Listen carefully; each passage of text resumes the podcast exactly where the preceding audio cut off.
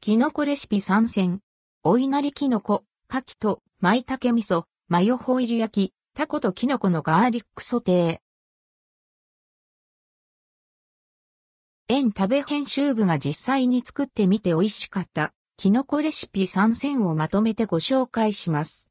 お稲荷キノコ、牡蠣と舞茸味噌、マヨホイル焼き、タコとキノコのガーリックソテー。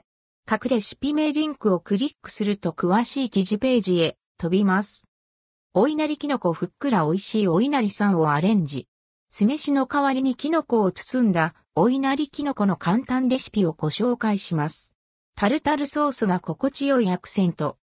牡蠣と舞茸味噌、マヨホイル焼きトースターで簡単に作れる牡蠣と舞茸味噌、マヨホイル焼きレシピをご紹介します。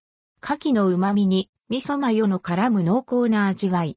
みりんでほんのり甘く、癖になる美味しさに仕上がります。タコとキノコのガーリックソテーコリコリとしたタコとキノコの歯ごたえが楽しめるタコとキノコのガーリックソテーレシピをご紹介します。ニンニクとパセリで風味豊かな仕上がり。おつまみにもおすすめです。